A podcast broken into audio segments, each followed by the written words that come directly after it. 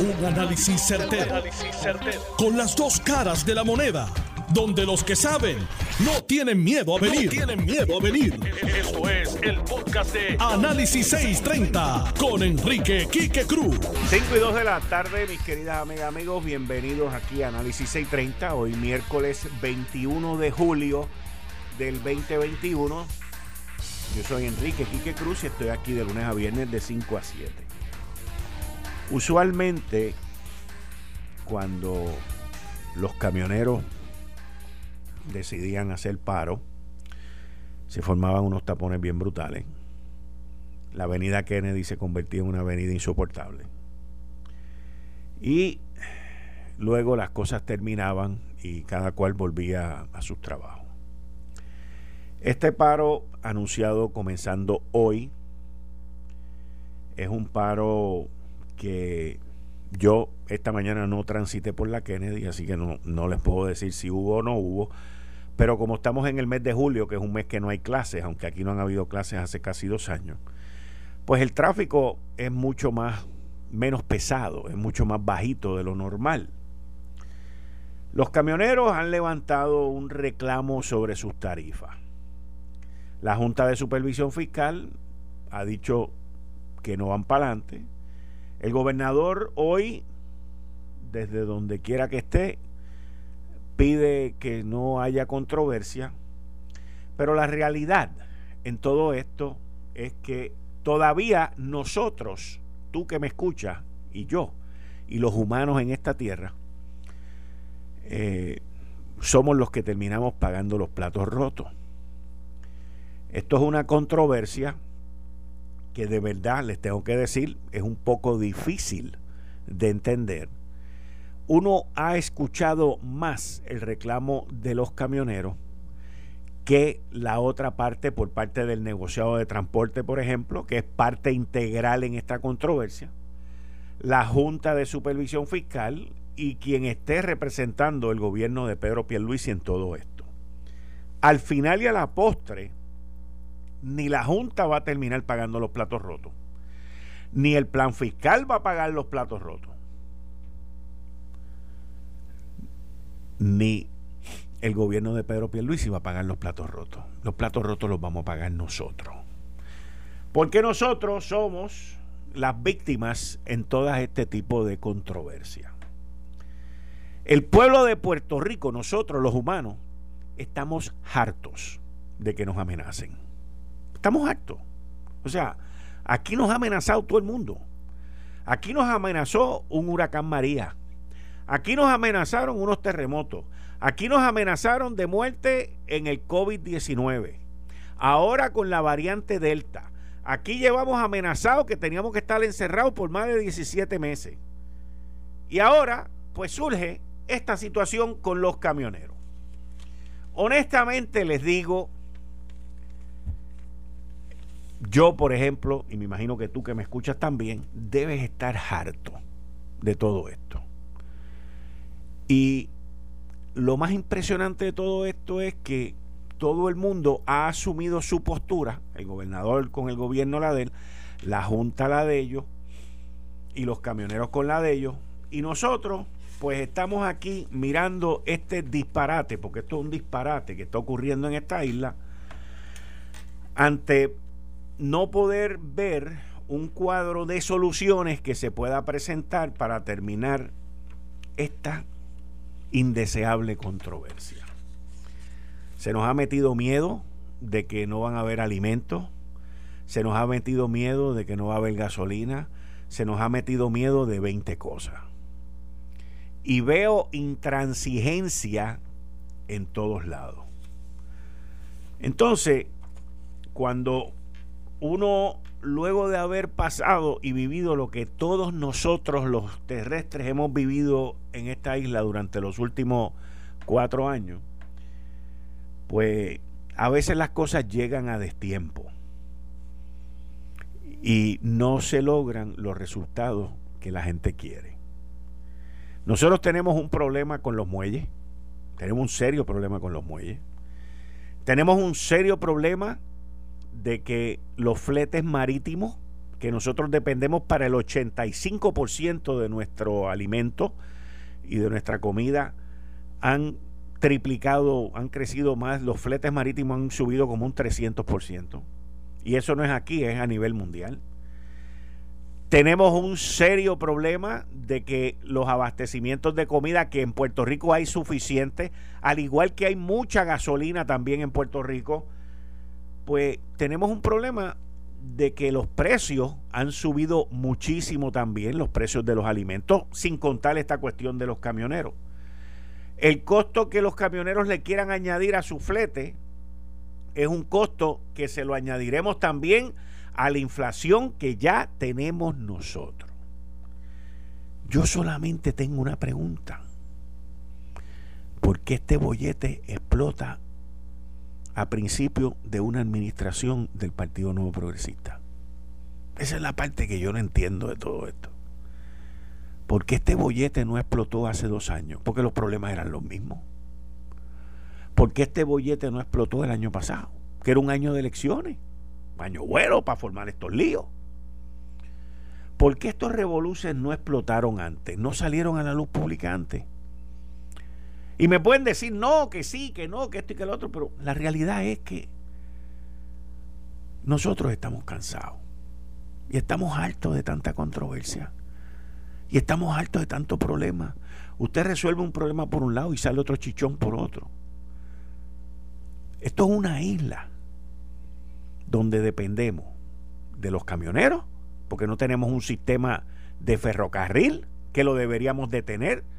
Puerto Rico hace muchísimos años atrás, obviamente un gobernante también decidió eliminar el sistema de ferrocarril que había aquí para darle ampliación al crecimiento de las carreteras en Puerto Rico. Pero nosotros teníamos aquí un sistema de ferrocarril que cubría la isla completa y muy bien se pudo haber dejado ese sistema de ferrocarril. Muy bien se pudo haber desarrollado que se han gastado cientos de millones de dólares en el superpuerto de Ponce, que nunca llegó a ser ni puertito de Ponce, que también hubiese aliviado el tráfico y, la concentración que hay en el muelle de San Juan. Porque aquí todo se hace a base de los intereses de unos grupos pequeños que buscan establecer unos monopolios, unas oligarquías, unos controles, porque esa es la única manera que saben ganar billete, para entonces apretarnos a nosotros, exprimirnos a nosotros y sacarnos el jugo a nosotros.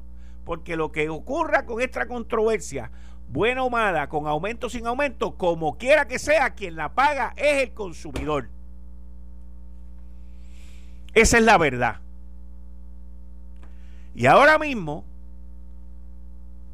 la gran parte de los consumidores no les importa un comino lo que está pasando porque están recibiendo billetes por el PUA, están recibiendo billetes del desempleo, están recibiendo billetes de los planes de asistencia nutricional y no importa, o sea, tanto billete corriendo para comprar comida, para no trabajar y para hacer todas las cosas que le gusta a la gente hacer aquí, pues que esto no es un issue ahora. Pero más adelante lo va a hacer cuando se acaben las ayudas federales especiales por el COVID. Y eso va a ser en septiembre y durará como hasta octubre o noviembre. Pero yo vuelvo y me pregunto, ¿por qué esta vaina explota ahora?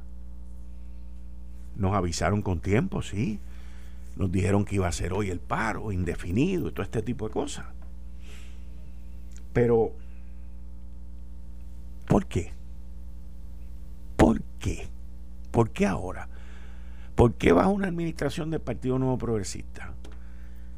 ¿Por qué no explotó esto el año pasado? Vuelvo y me pregunto. Los camioneros piden que se reconozcan las nuevas tarifas de acarreo y que desista la intención de desregular el transporte de carga en la isla para reducir lo que cobran por su servicio. Yo he visto camioneros juntarse para bloquear el transporte en empresas de distribución de alimentos, como lo ha sido con Besuárez y como lo ha sido con otros distribuidores de alimentos en Puerto Rico.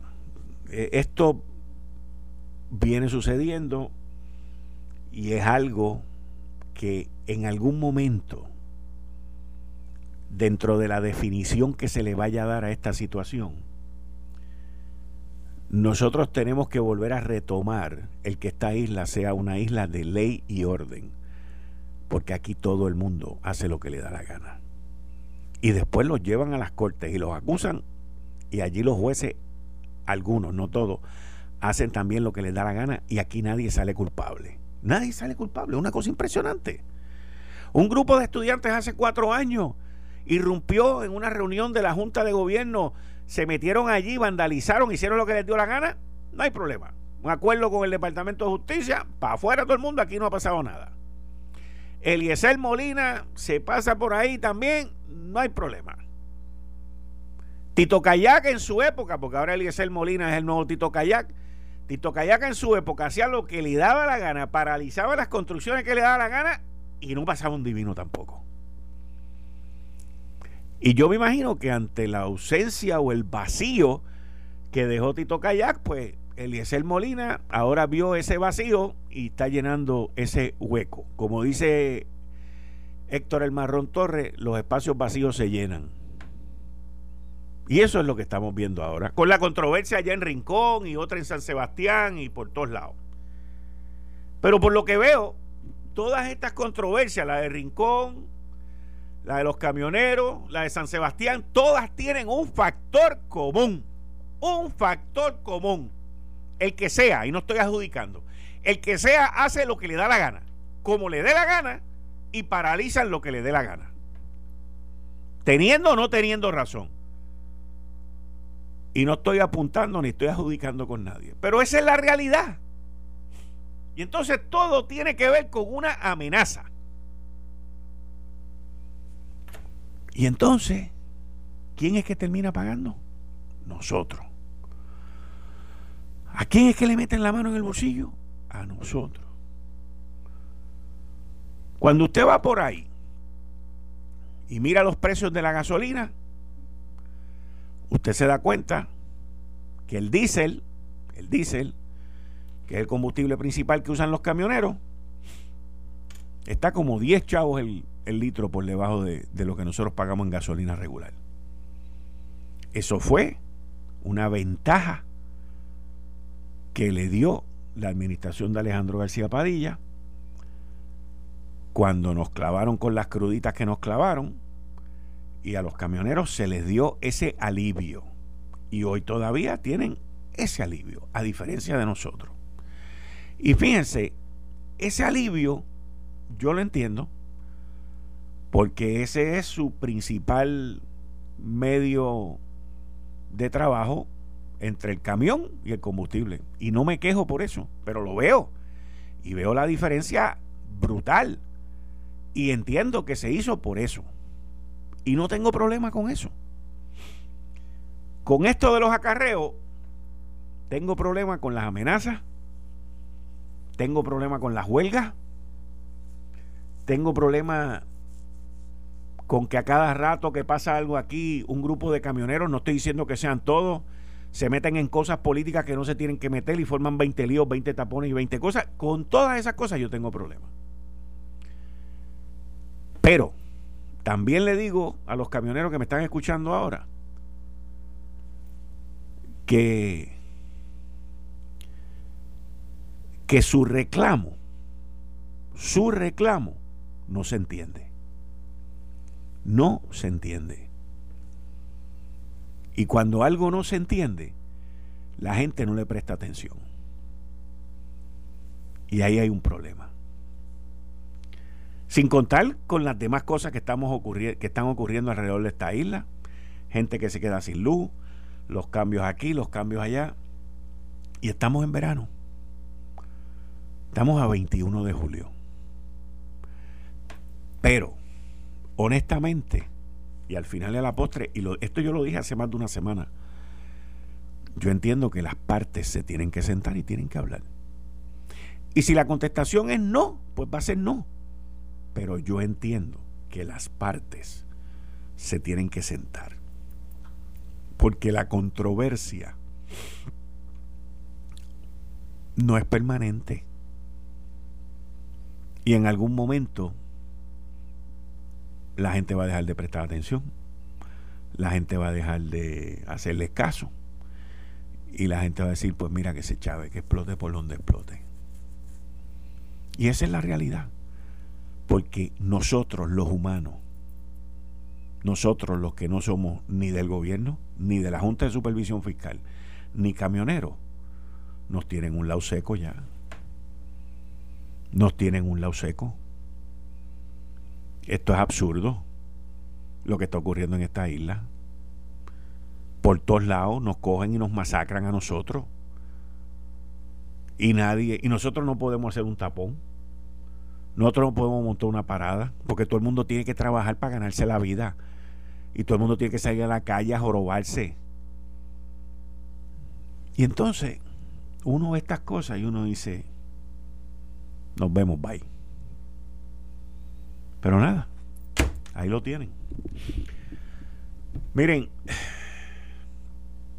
esta controversia, y es un tema que yo no lo he tocado, como tampoco había tocado como hasta ahora el problema de los la situación de los camioneros y las amenazas y todo ese tipo de cosas de huelga, paro y posturas y todo ese tipo de cosas.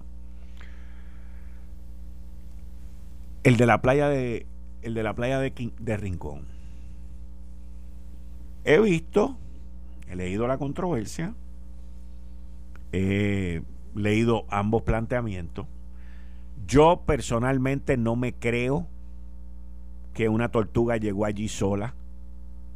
Olvídense, no me lo creo. Pero yo tengo derecho a creer o no creer. Yo no creo que la tortuga llegó allí sola. Al igual que no creo en muchas cosas que ocurren. No conozco a ningún condómine, no tengo ninguna relación con nadie, ni nada. Mi punto con esto de la playa de Rincón es el siguiente. Y ahorita voy a hablar con Dani Hernández a las 6 de la tarde sobre el tema. Mi punto es el siguiente. Donde se está llevando a cabo la construcción de lo que sea y de como sea, es propiedad privada o no. Y no me vengan con el cuento de que las playas son públicas, no me vengan con toda esa vaina. La pregunta es si donde ellos están haciendo lo que están haciendo es privado, sí o no. Esa es la primera pregunta. La segunda pregunta. ¿Ese terreno donde se está construyendo es parte de la escritura de esa propiedad original? ¿Sí o no? Porque les voy a decir algo. Si la contestación es que sí a ambas, que eso es propiedad privada, que eso es parte de la escritura original, pues a mí como ciudadano, yo no puedo ser responsable de los cambios climáticos que hayan y de que a mí se me quite una propiedad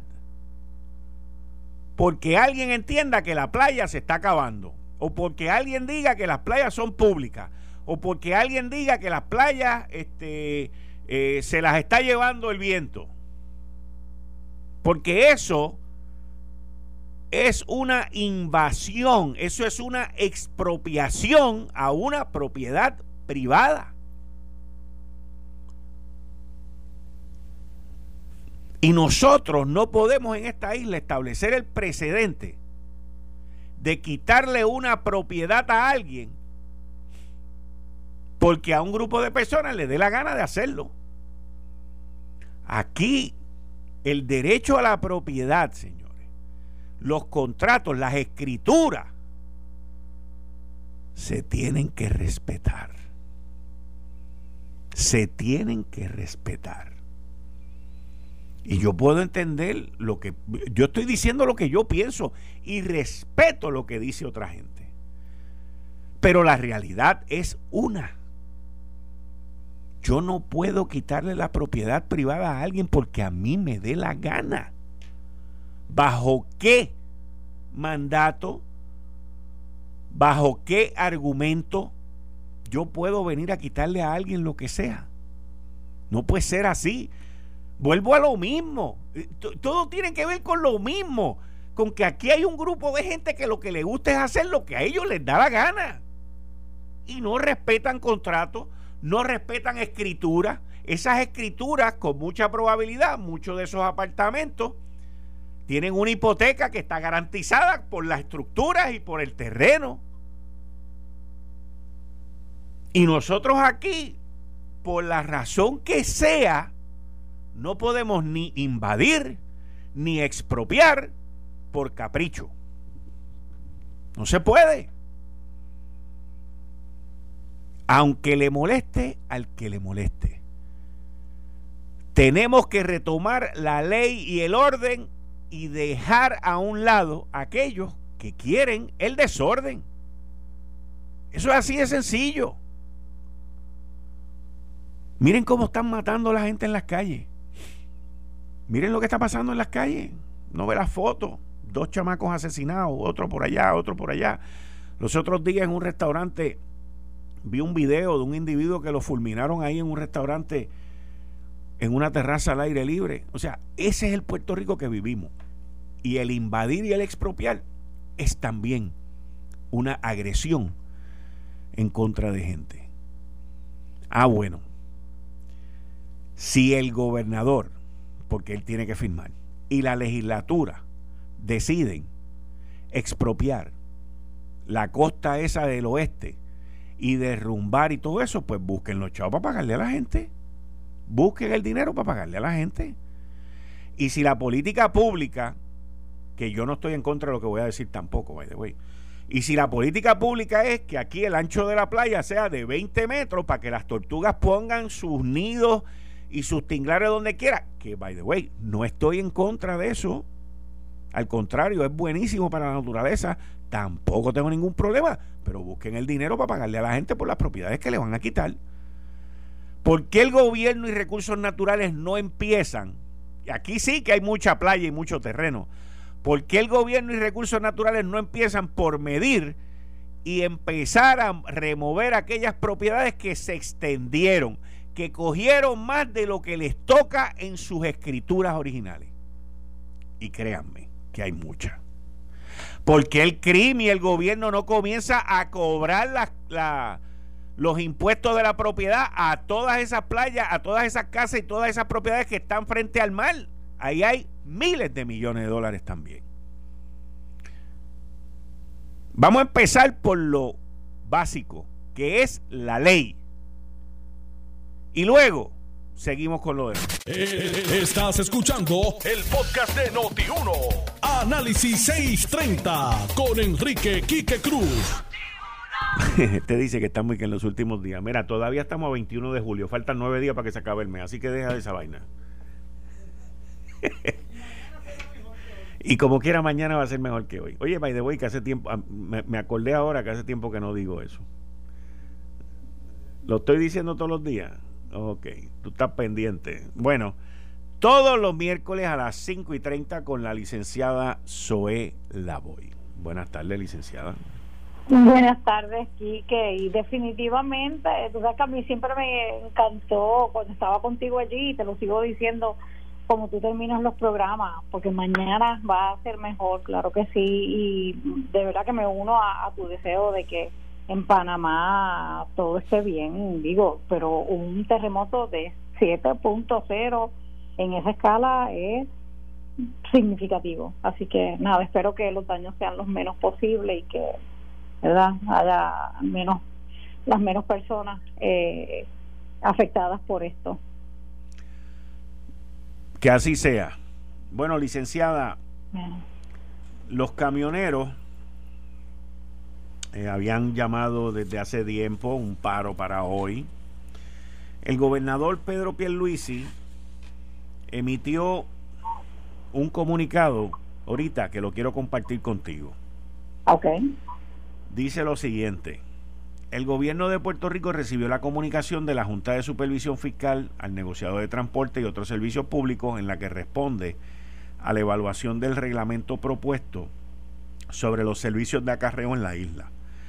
El negociado responderá a los señalamientos de la Junta, algunos de los cuales parecen estar fuera del alcance de la misma política de revisión de la Junta, sostuvo Pierluisi mediante comunicación escrita. En adición a eso, dice lo siguiente, y cito, reconocemos que hay unas controversias jurídicas que se están dilucidando tanto en foros judiciales locales como federales, y estamos en la mejor disposición de trabajar en las partes para lograr dilucidarlos en beneficio de todos y en particular del pueblo de Puerto Rico. Aquí viene una parte muy importante. Sin embargo, reiteramos que en lo que esto se esclarece, las tarifas y regulaciones vigentes se mantienen hasta tanto tengamos un reglamento final, por lo que el negociado se mantendrá fiscalizando el cumplimiento de esta, así como los demás aspectos bajo su jurisdicción. Exhortamos a los camioneros a desistir del paro ya que está afectando significativamente a nuestra ciudadanía y a nuestra economía. Mi equipo de trabajo se encuentra colaborando con el negociado y estamos confiados en que lograremos una resolución adecuada a esta controversia. Estamos comprometidos a seguir trabajando con ellos y con el sector privado, siempre poniendo a Puerto Rico primero, enfatizó Pierluisi. O sea, que ahora mismo hay un paro, pero las tarifas vigentes se mantienen, porque hay varias controversias dilucidándose en distintos foros, tanto estatales como federales, sin incluir la parte nueva que añade Pedro Pierluisi ahí, de que él entiende y su gente entienden que la Junta extralimitó su alcance. Eso ha ocurrido anteriormente. Entonces, ¿cuál es el lío hoy? Déjame comenzar diciendo que, que yo confieso, no sé cuál es el caso a nivel federal, sin embargo, a base de información que yo tengo, la Cámara de Comercio, si no recuerdo mal, a finales del año pasado presentaron un caso a nivel estatal para dejar en, eh, sin efecto las nuevas tarifas que se establecían en ese reglamento del negociado de transportación y otros servicios públicos. Esta pelea por la revisión de las tarifas viene ya de hace años atrás. De hecho, confieso que cuando yo estaba en Fortaleza, estuvimos en un momento dado trabajando con el negociado de transporte porque los eh, eh, los camioneros eh, y este grupo de personas insistían en que injustamente desde el 2005 si no me equivoco esas tarifas no habían sido revisadas. De hecho antes de llegar a Fortaleza en el Senado también eh, tuve en algún momento que trabajar con el asunto. Recuerdo que ellos hicieron, ¿verdad?, esta, esta caravana frente al Capitolio exigiendo esto de la revisión de las tarifas. Así que el asunto de la revisión de las tarifas no es nuevo. De hecho, eh, ante este reclamo es que se hace el reglamento eh, el año pasado, pero la Cámara de Comercio va al tribunal eh, y entiendo, si recuerdo correctamente, que esto está hoy ante el Tribunal Supremo de Puerto Rico porque el Tribunal de Apelaciones de Puerto Rico echó para atrás las tarifas. Así que yo, la verdad, te confieso que no estoy clara a qué caso eh, es que el gobernador Pedro Pierluisi hace referencia, porque a mi mejor entender, las tarifas que se habían aprobado en el reglamento eh, el tribunal en Puerto Rico a nivel estatal le había echado para atrás y por eso es que llega hasta el Tribunal Supremo y se está esperando por la determinación del Tribunal Supremo. Pero otra vez, puedo estar equivocada, pero esa es la información que yo tengo.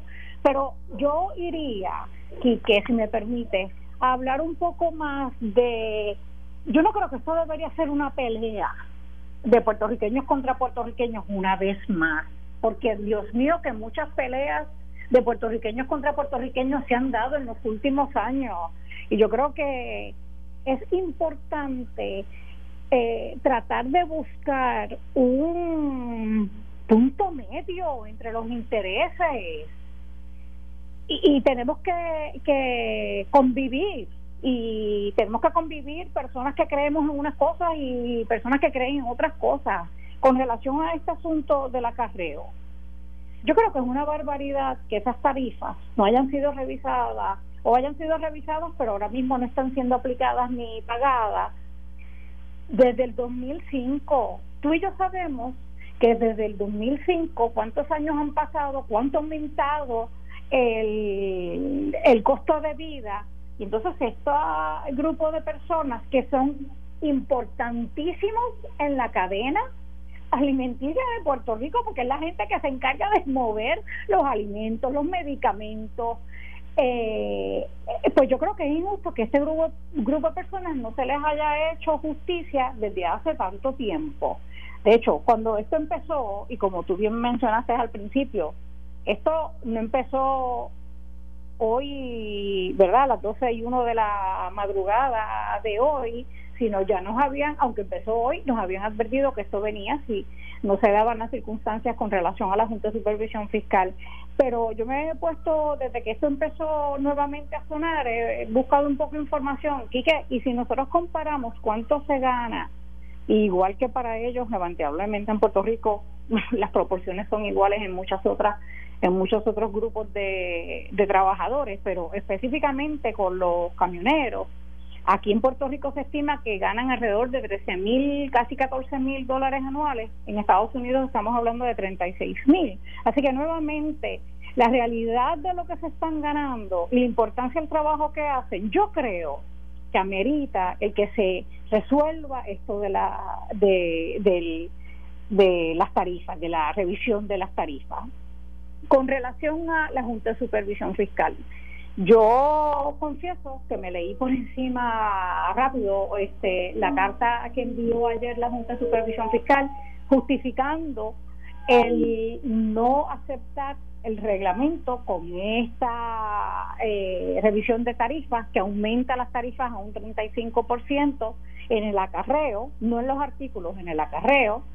Eh, y en la carta lo que pude leer me pareció que utilizó dos argumentos principales y uno es el que ese aumento en tarifa del 35% eh, va en contra del plan fiscal.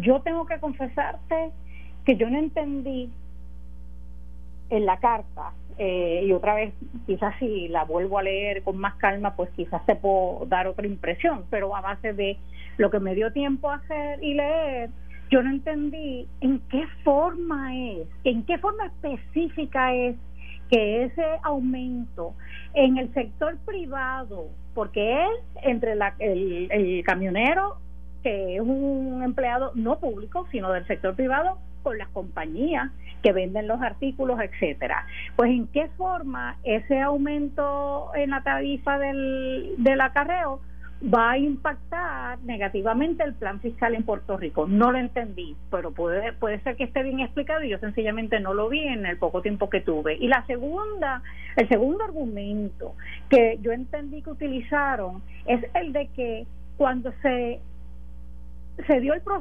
el procedimiento para aprobar este reglamento, no se cumplió con la ley de procedimiento administrativo uniforme, porque no se incluyó un párrafo que describe la misión y el propósito de la ley, y porque por razones de procedimiento. Y yo me pregunto, Quique, y tú sabes, y tú y yo lo hemos hablado eh, en, en tu espacio en Noti1, pero también fuera del aire, yo respeto mucho la Junta de Supervisión Fiscal. Yo respeto mucho a Natal Villaresco, pero como puertorriqueña a mí me está irónico y contradictorio que la Junta de Supervisión Fiscal de momento se preocupa y utiliza como argumento para decirle que no a este reglamento el que alegadamente cuando se aprobó el reglamento no se siguió lo exigido por la LPAU, la Ley de Procedimiento Administrativo Uniforme, pero sin embargo cuando la Junta entiende que leyes aprobadas en Puerto Rico no se deberían aplicar, no se deberían respetar, pues no las deroga porque no puede hacerlo, pero sencillamente nos prohíbe la utilización o la aplicación de esas leyes. Así que, ¿por qué ahora te preocupa que no se cumpla una ley estatal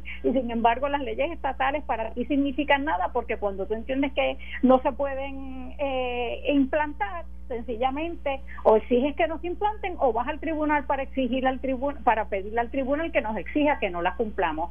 Así que yo no sé, a mí me parece con la parte que tú leíste del comunicado del gobernador eh, Pedro Pierluisi, Estoy de acuerdo, yo creo que en esta ocasión pudiera ser que la Junta está eh, interviniendo en algo que quizás no tenga ni jurisdicción para intervenir. Y eso entonces me lleva a la pregunta de si esa es la posición del gobernador, de que él entiende que en cierta forma la Junta se extralimitó, eh, ¿verdad? Este, trabajó u, opinó ultravides más, más allá de, de, su campo de jurisdicción, pues entonces, ¿qué es lo que vamos a hacer? Porque yo creo que a base de la carta que sacaron anoche, me parece que están diciendo, olvídate que estas tarifas no van, tendríamos que trabajar con otras tarifas. Pues entonces, igual que, que hizo el gobernador, con el plan de retiro, o debo decir, la ley está de retiro digno, que las ha defendido, que yo me alegro que defienda las, las pensiones con, ¿verdad? con todo su ánimo, pues me pregunto si también es momento para ir al tribunal y decirle al tribunal, específicamente ante la, ante la jueza Taylor Swain, este tema de las tarifas no tiene que ver con la Junta de Supervisión Fiscal, tribunal, eh, determine que la Junta de Supervisión Fiscal se excedió. Y entonces que siga el reglamento, que lo que verdad que está otra vez eh, en un caso ante el Tribunal Supremo, a mi mejor entender. Así que yo no sé, a mí, yo tengo que confesarte, me preocupa mucho lo que está pasando, me preocupa mucho que en efecto esta, este paro o asamblea permanente, que creo que es el término que ellos han utilizado, dure mucho porque definitivamente va a tener un impacto en la economía de Puerto Rico, pero además va a tener un impacto en si hay alimentos suficientes, si hay medicamentos suficientes, porque es verdad, ellos están, eh, ellos están en esa cadena Así que a mí me preocupa por ese lado. Y yo quisiera ver que el gobierno tomara una determinación a la brevedad posible eh, de cómo es que va a trabajar con esto, si va a esperar a que la Junta resuelva o si va a exigir eh, que la Junta o uno le diga al tribunal que no tiene jurisdicción para meterse en esto o dos, si tiene jurisdicción que acabe de, de resolver, que busque eh, y otra vez con mucho respeto a, Natalia Yeresco y a los miembros de la Junta, pero que vean un poquito más allá de la tabla esa Excel que se utiliza sumando y restando. Aquí hay gente, aquí, aquí hay personas, tú sabes que hay que pensar más allá de los números, estrictamente los números. Definitivamente, definitivamente. Y es la primera vez que veo que en este tema el gobernador y su equipo de trabajo dicen que hay la posibilidad de que la Junta se haya excedido. Sí, sí, sí. O sea, y eso pues lo decidirá la jueza Laura Taylor Swain, que by the way, hubo una vez anterior en que la, junta, la jueza determinó que había excedido sus límites, que fue cuando nombraron a Noel Samot a cargo la autoridad de, energía la autoridad de energía eléctrica. Sí, me acuerdo ya ya eso ocurrió en una ocasión anterior. Pero pero pero qué tuvo que pasar para que eso se diera en aquel momento Ricardo Rosselló era el gobernador y él fue el que fue al tribunal. correcto pues aquí pues, por eso estoy diciendo que este gobierno tiene entonces que quizás dar ese paso. Mira te tengo que dejar pero volvemos el miércoles que viene. Muchas gracias. Claro que sí, gracias. Buenas tardes, Quique. Buenas tardes. Ustedes escucharon como todos los miércoles a las 5 y 30 la licenciada Zoe Lavoy. Esto fue el, podcast de Notiuno. Análisis 630 con Enrique Quique Cruz. Dale play a tu podcast favorito a través de Apple Podcasts, Spotify, Google Podcasts, Stitcher y notiuno.com.